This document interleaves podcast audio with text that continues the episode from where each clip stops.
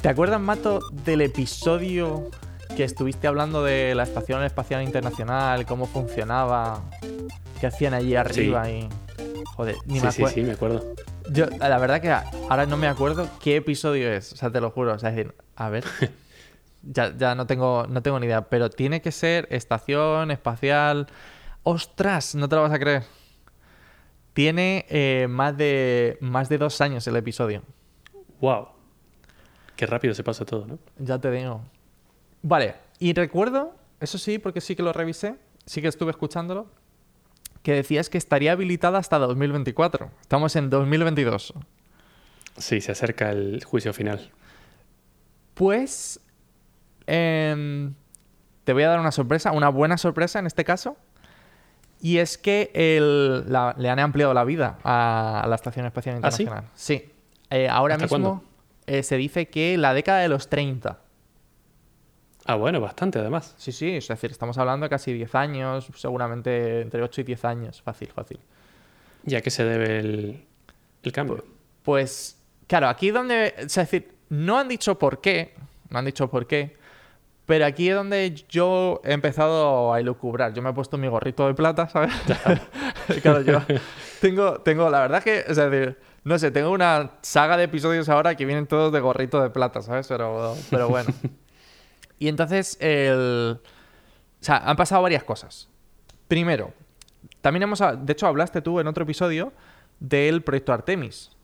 El Sí. proyecto que, se, que trata de montar una base lunar, no en la, no en la superficie lunar, más digamos en la, en la órbita lunar, aunque tenía algún intento de generar una base lunar en la superficie para intentar extraer algo de la luna. Pero bueno, la idea es montar una, una base lunar y, claro, em, digamos que el proyecto pues, pues tampoco vaya por el mejor camino, la verdad. O sea, de primeras, el, el primer cohete que se iba a lanzar a principios de. O sea, early 2022, eso es lo que pone en su página, ¿vale? Pues. Pues no apareció, claro, no apareció por ningún lado. no apareció por ningún lado. Y entonces, este, este iba a ser el primer cohete, de hecho, de manera autónoma este, que iba a demostrar si los cohetes que iban a emplear, los LSL, ¿no? Si no me equivoco, eran válidos para el, para el proyecto y tal. Bueno, no, no ha salido todavía, estamos esperando. Estamos, esto se graba a 19 de marzo de 2022, por si acaso alguien esto. Y. mm, Entonces, claro, quizás esta es la primera señal de que hay algo raro, ¿no? De que mm, el proyecto quizás no, no va a tirar mucho hacia adelante y tampoco te puede, o sea, tampoco puedes parar un proyecto espacial como el que tenemos y decir, hostia, que cerramos en dos años, que, que hay que abandonar la, la nave y hay que sacar todo lo que medianamente valga la pena para estrellarla en algún sitio, además, porque es que esto es como... Sí. Hay que desintegrarla. Claro, hay que desintegrarla en plan bien, no hace falta, ¿sabes? Y entonces, claro, eh, bueno, eso, partiendo de que el proyecto de Artemis tiene un presupuesto de 35 billones de dólares, bueno, billions, pues son miles de millones de Sí, dólares. son miles de millones, ¿no? Claro. Ujú. Te- o sea, para que te hagas una idea, que parece mucho, o sea, 35 miles, mil- miles de millones parece un- una barbaridad, pero el rover de el Perseverance, el último que se ha enviado, costó 2.7 billions, o sea, dos- 2.700 millones.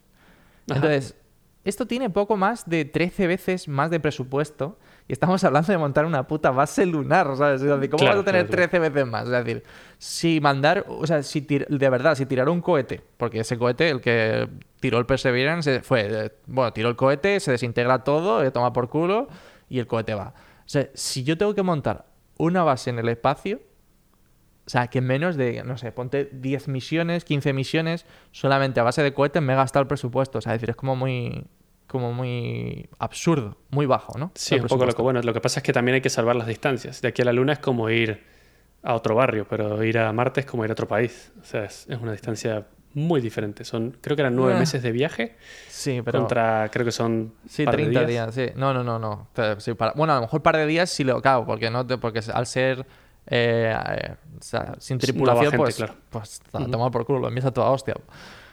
El, la luna, o sea, sé que el viaje lunar tardó más, eh, tardó cerca de un mes, por toda la movida de llegar, orbitar, tal, y Claro, bajar claro. y tal. Em, pero bueno, para que te hagas también otra, otra idea, eso es lo que costó el rover 2.7. La base o sea, la Estación Espacial Internacional tiene un coste estimado hasta la fecha de 150 miles de millones.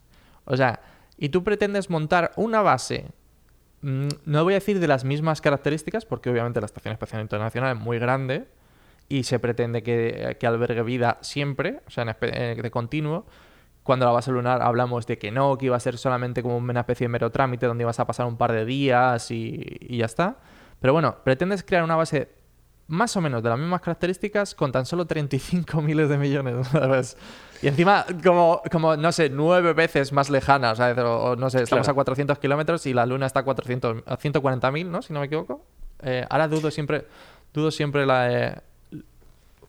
Luna bueno, pero el tema es que tienes que tener en cuenta que la estación espacial es internacional y que de esos 150 Exacto. viene de muchos países. Muy bien, justamente ese era mi segundo punto. En, por ejemplo, en proyectos como el James Webb Telesco- Space Telescope, que han, par- han participado 13 países. En, en la Estación Espacial Internacional han participado prácticamente los más grandes del mundo. O sea, Rusia, ¿sabes? Estados Unidos, han puesto Sí, pasta. Japón, Canadá. Claro. Em, eh, pues eso, por ejemplo, y el telescopio son- no ha participado Rusia entre ellos, pero, pero me refiero, han participado muchos países muy grandes y en cambio este proyecto, el Artemis, está solo planteado desde la NASA. Hmm. Curiosamente. Miedo me dan estos. Claro, o sea, es como... me- no sé por qué me recuerda mucho a... ¿Cómo se llama la serie esta? Ah, Eh, eh, Space Force, no, no, no, no. No, esa, No. esa- esa es la de coña. claro. Esa es la de coña que también, o sea, de verdad que, que tiene un... Una, o sea, te da un recuerdo a esto. No, ¿cómo se llama For la...? All Mankind, tú. Esa es, justo, que es Buenísima, sensacional. súper muy recomendable. buena, sí, sí.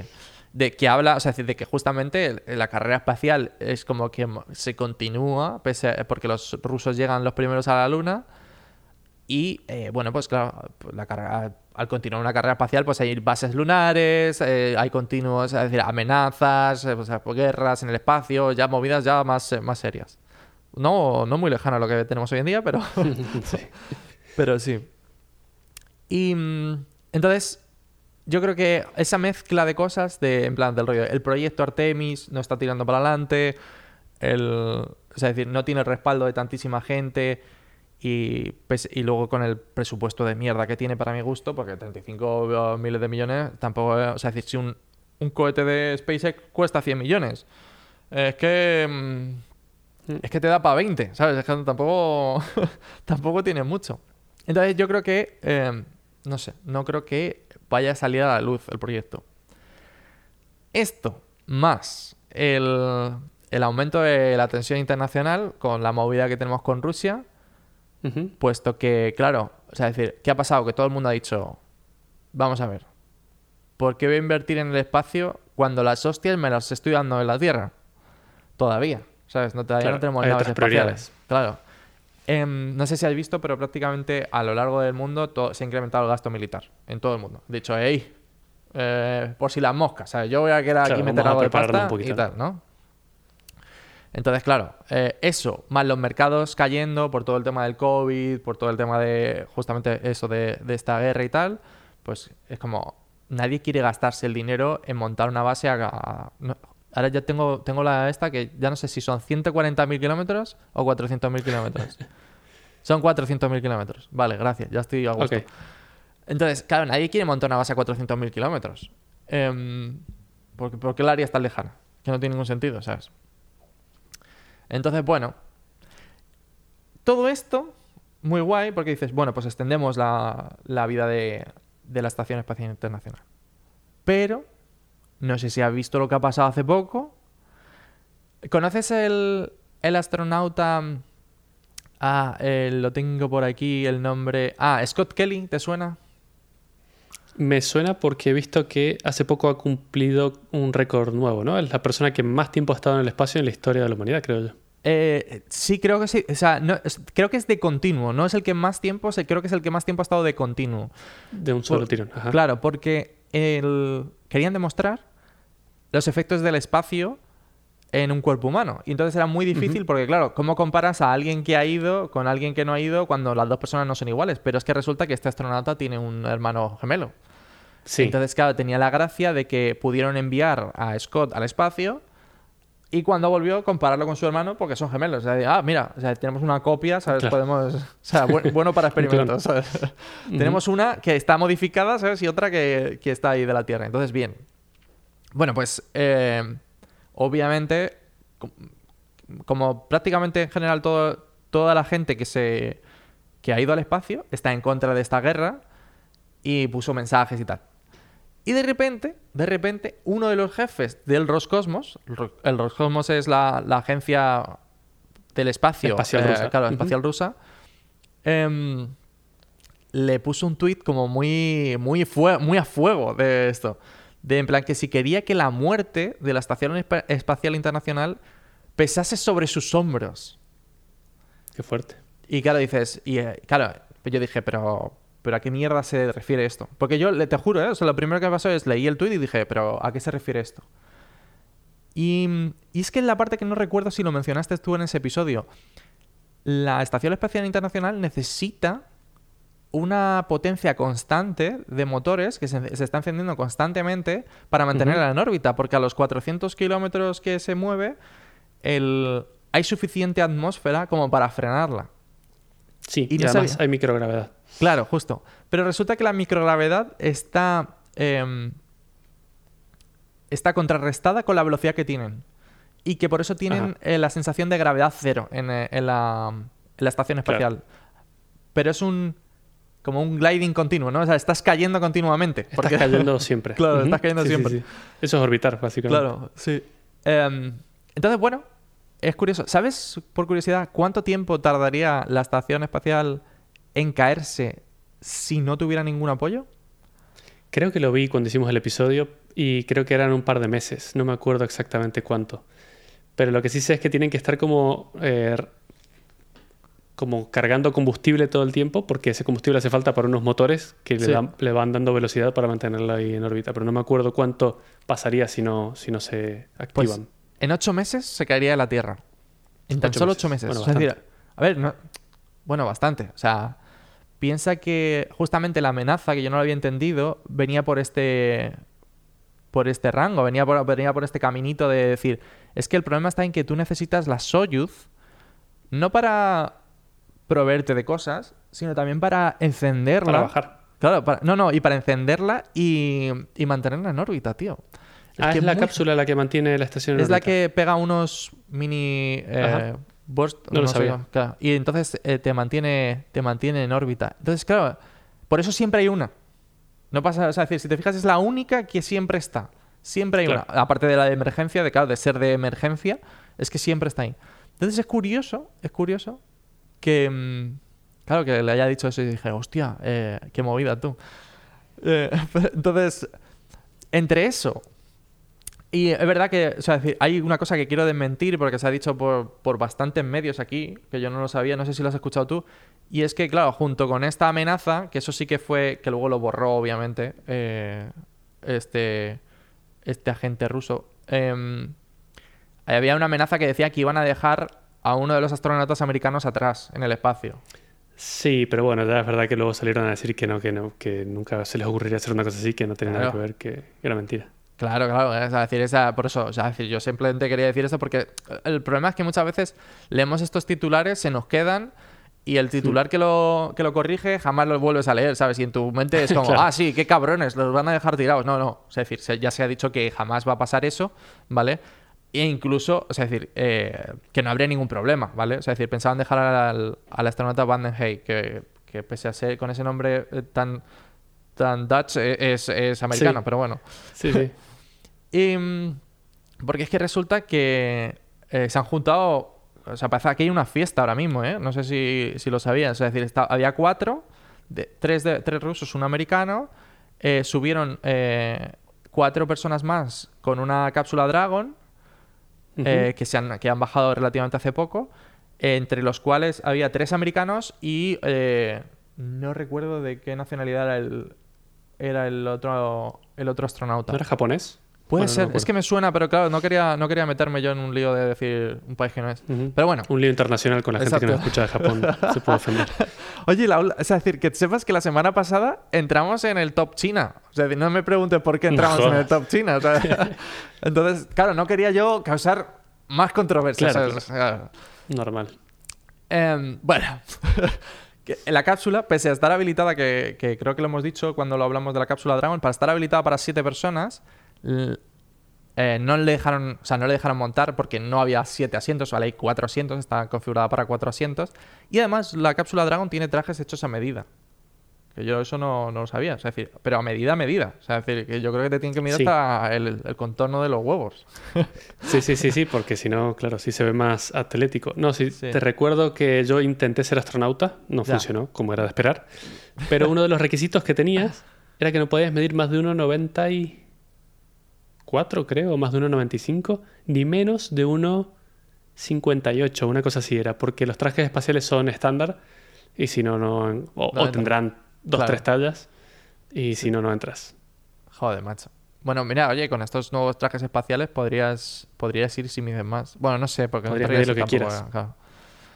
Entonces, bueno, nada, que eso, que es simplemente desmentir ese, ese bulo y tal. Y eso, y entonces este podcast va de así un poquito de novedades del espacio. Esta es la primera. Buena noticia. Es de, ¿sabes? La estación espacial de años 30, para los años 30 y tal. La siguiente em, es que tengo sentimientos encontrados con esta persona. Me parece un visionario y un gilipollas al mismo tiempo y en cuestión, o sea, y en cuestión de, me- o sea, cambio de opinión con este tío en cuestión de segundos. O sea, es decir, es Elon Musk, obviamente. ¿vale? Claro, el supervillano Claro. mm, favorito nuestro. Claro, es decir, no sé. No lo tengo claro. No lo tengo claro. O sea, digo, joder, digo, mira el tío, ¿sabes? No sé. eh, con, con, no sé, con Tesla, no sé cuántos, intentando poner los coches eléctricos a- a- al orden del día y lo está consiguiendo. O sea, bueno, Ujú. obviamente, es decir, ojalá me visitases porque aquí es un continuo. Es decir, aquí prácticamente el que no tiene un Tesla es que es gilipollas. Eh, O sea, que no quiere. gilipollas, claro. Claro.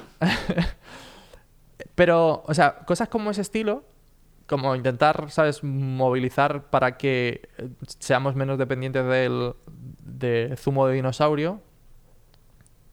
Eh, luego tienes otro- otros movimientos, como el de Starlink, que ya lo mencionamos en su momento, de que yo mencioné los peligros, todos los peligros que podían venir de tener tantísimos eh, satélites orbitando, tan pequeñitos que se pueden partir con, con mirarlos, básicamente. Hace un, algo más de un mes, pues sería principios de febrero, porque digo, claro, es- estamos grabando esto a finales de marzo, 40 satélites de Starlink fueron afectados por una tormenta magnética. Que esto ya lo avisé Ujú. yo en el, en el podcast. Dije, ¿qué pasa si, si de repente hay una tormenta magnética de la leche y esta gente no, o sea, ya no se pueden mover? O sea, se quedan flotando y se quedan ahí, ¿sabes? Por suerte, eran 40 satélites que estaban subiendo a órbita todavía. Ajá. Entonces eh, quedaron desactivados y eh, después de unos días se, se fueron a la mierda. Pero el punto es, ¿qué pasa si hubiese pasado esto con satélites ya en órbita? Iban a tardar muchísimo Nada. en caer. Bueno, sí, muchísimo, no, pero ya lo hablamos antes con la estación Claro. espacial. Están pensados por lo que yo investigué en su momento para que al fin de su vida útil, si bien tienen motores para ellos mismos quitarse de la órbita, Claro. eh, en el peor de los casos como este, estarían más tiempo dando vueltas por ahí como basura espacial, pero eh, al final terminarían cayendo, el problema es, eventualmente. claro, el problema sería si de repente se chocasen entre ellos Sí, bueno, y generasen, ¿sabes? una reacción en cadena, imagínate. Claro, ese sería el punto. De, tendríamos una especie de capa basura espacial flotando que, que, que sería muy complicada para salir a la órbita. O sea, sería complicadísimo. ¿Te acuerdas de la peli Wally? Que la hemos mencionado Sí, mil veces sí, porque sí, es tan perfecta en todos los sentidos del mundo. ¿Te acuerdas que para salir el cohete es como que atravesaba una capa de basura que tenía que empujar? es verdad, Es que un paraguas. Esa película es perfecta. es que vamos a tener que salir con un paraguas al espacio al final. Es decir, es, eh, es muy loco. O sea, es decir, ya pasó. No, no me acuerdo cuándo fue. Hace unos meses que, que Rusia, Rusia mandó un. O sea, hizo un misil que fue contra un, satélite sí. suyo y tal. Y ya hace unos meses, sí, ya hace unos meses provocó que una salida, un, un EVA, de la, de la Estación Espacial Internacional se cancelase porque la basura espacial pasaba demasiado cerca como para arriesgarse a salir. Porque claro, al final no es lo mismo eh, la, la estación en sí, que, o sea, es decir, que ya ha tenido micro, ¿cómo le llamamos? Micro, no micro agujeritos, es decir, micro, bueno, Sí. ¿Sabes lo que Microagujeritos hablo? me parece bien. micro Sí. agujeritos queda de puta madre. Eso, que la estación puede tener micro agujeritos y se pueden reparar, pero un micro agujerito en un traje espacial no es un micro agujerito, ¿vale? O sea, te, te Claro, que te- pasa te- por te delante. y- claro, exacto. Entonces, no es, eh, no creo yo que sea muy, muy healthy para esto. Entonces, El día de la prueba del misil ruso, sí. eh, las, la basura y lo, y lo que generó era tan tanta y tan cercana que toda la gente que estaba en la estación espacial se tuvo que poner en modo emergencia y meterse en el módulo de, de vuelta. No sé si lo sabías. No, no, no lo sabía. Ostras, qué loco. Estuvieron como ocho horas todos metidos en los módulos de, de regreso porque estaban en estado de emergencia. Es que tú imagínate. De- Una buena cagada, sí. Pues eh, claro, a ver, yo sé que el Starlink no está a la misma altura, eh, pero bueno, o sea, decir, el punto es que puedes organizarla muy parda, quedando, dejando mierda flotando por el aire. Entonces, bueno, Mm. les avisaron, como obviamente, ¿sabes? Eh, la NASA le puso un aviso a Starlink, en plan rollo, oye tío, para de subir cohetes, porque la estáis liando entre esto y que se está empezando a dejar de ver el espacio, justamente por aquello que mencioné, de que los satélites son reflectantes justamente cuando cruzan el horizonte y cuando están en el horizonte nosotros intentamos ver cosas que no podemos ver cuando estamos cerca del momento. sol, claro, en otro momento es justamente que intentamos apuntar al sol y justamente cuando está atardeciendo, cuando está amaneciendo, que son los momentos en los que podemos apuntar cerca del sol con los, eh, con los telescopios, porque de otra manera sería imposible, porque se fríen, eh, y por la noche, noche estamos apuntando para otro lado completamente distinto. Entonces, en esos momentos es cuando se intentan ver los objetos que pasan cerca del sol, como por ejemplo Oumuamua, que, ya que lo mencionamos en otro episodio.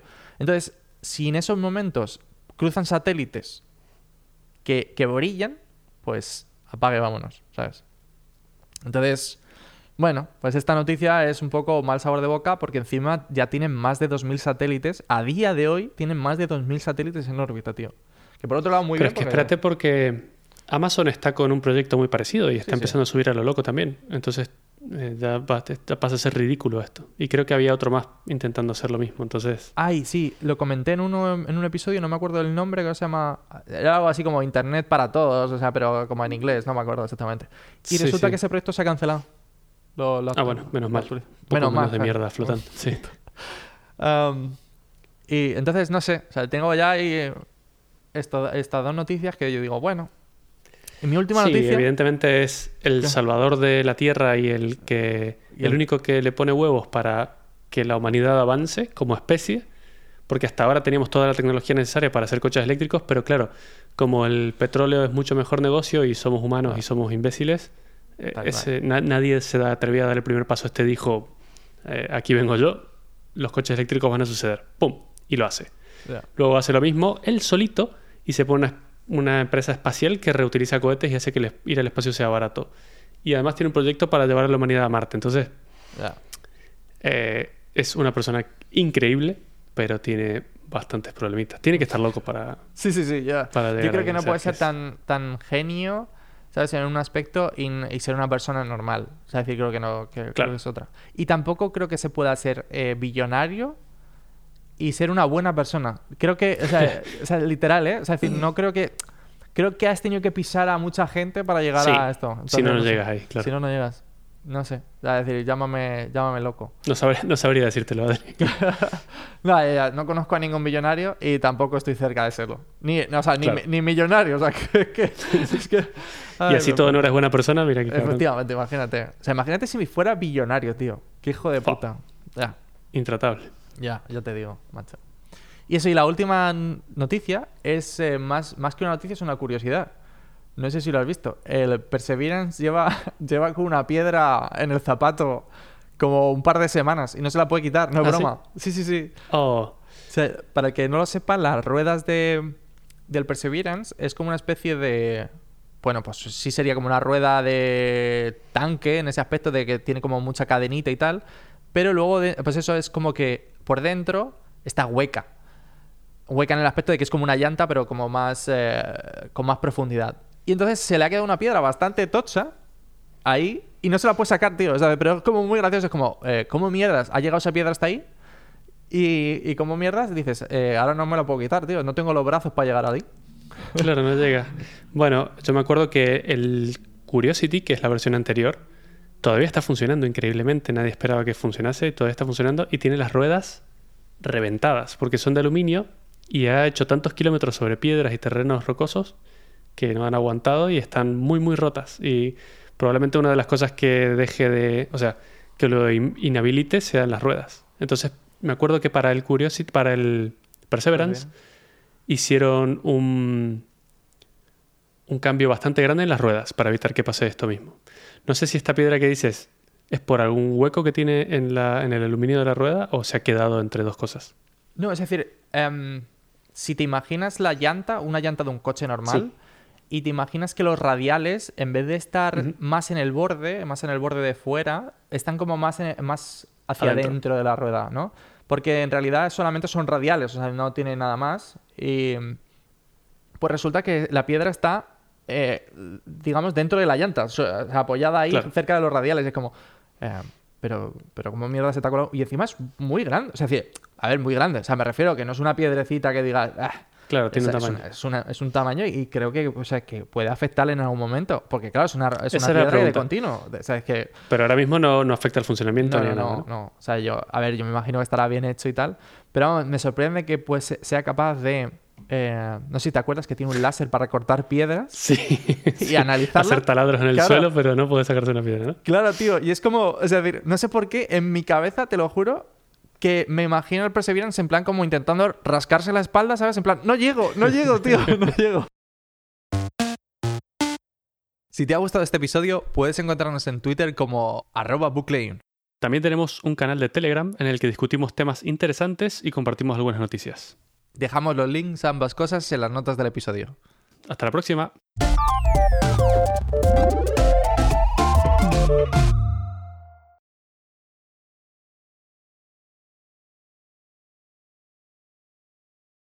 Jo, tenía que haber metido un sonido espacial aquí o algo.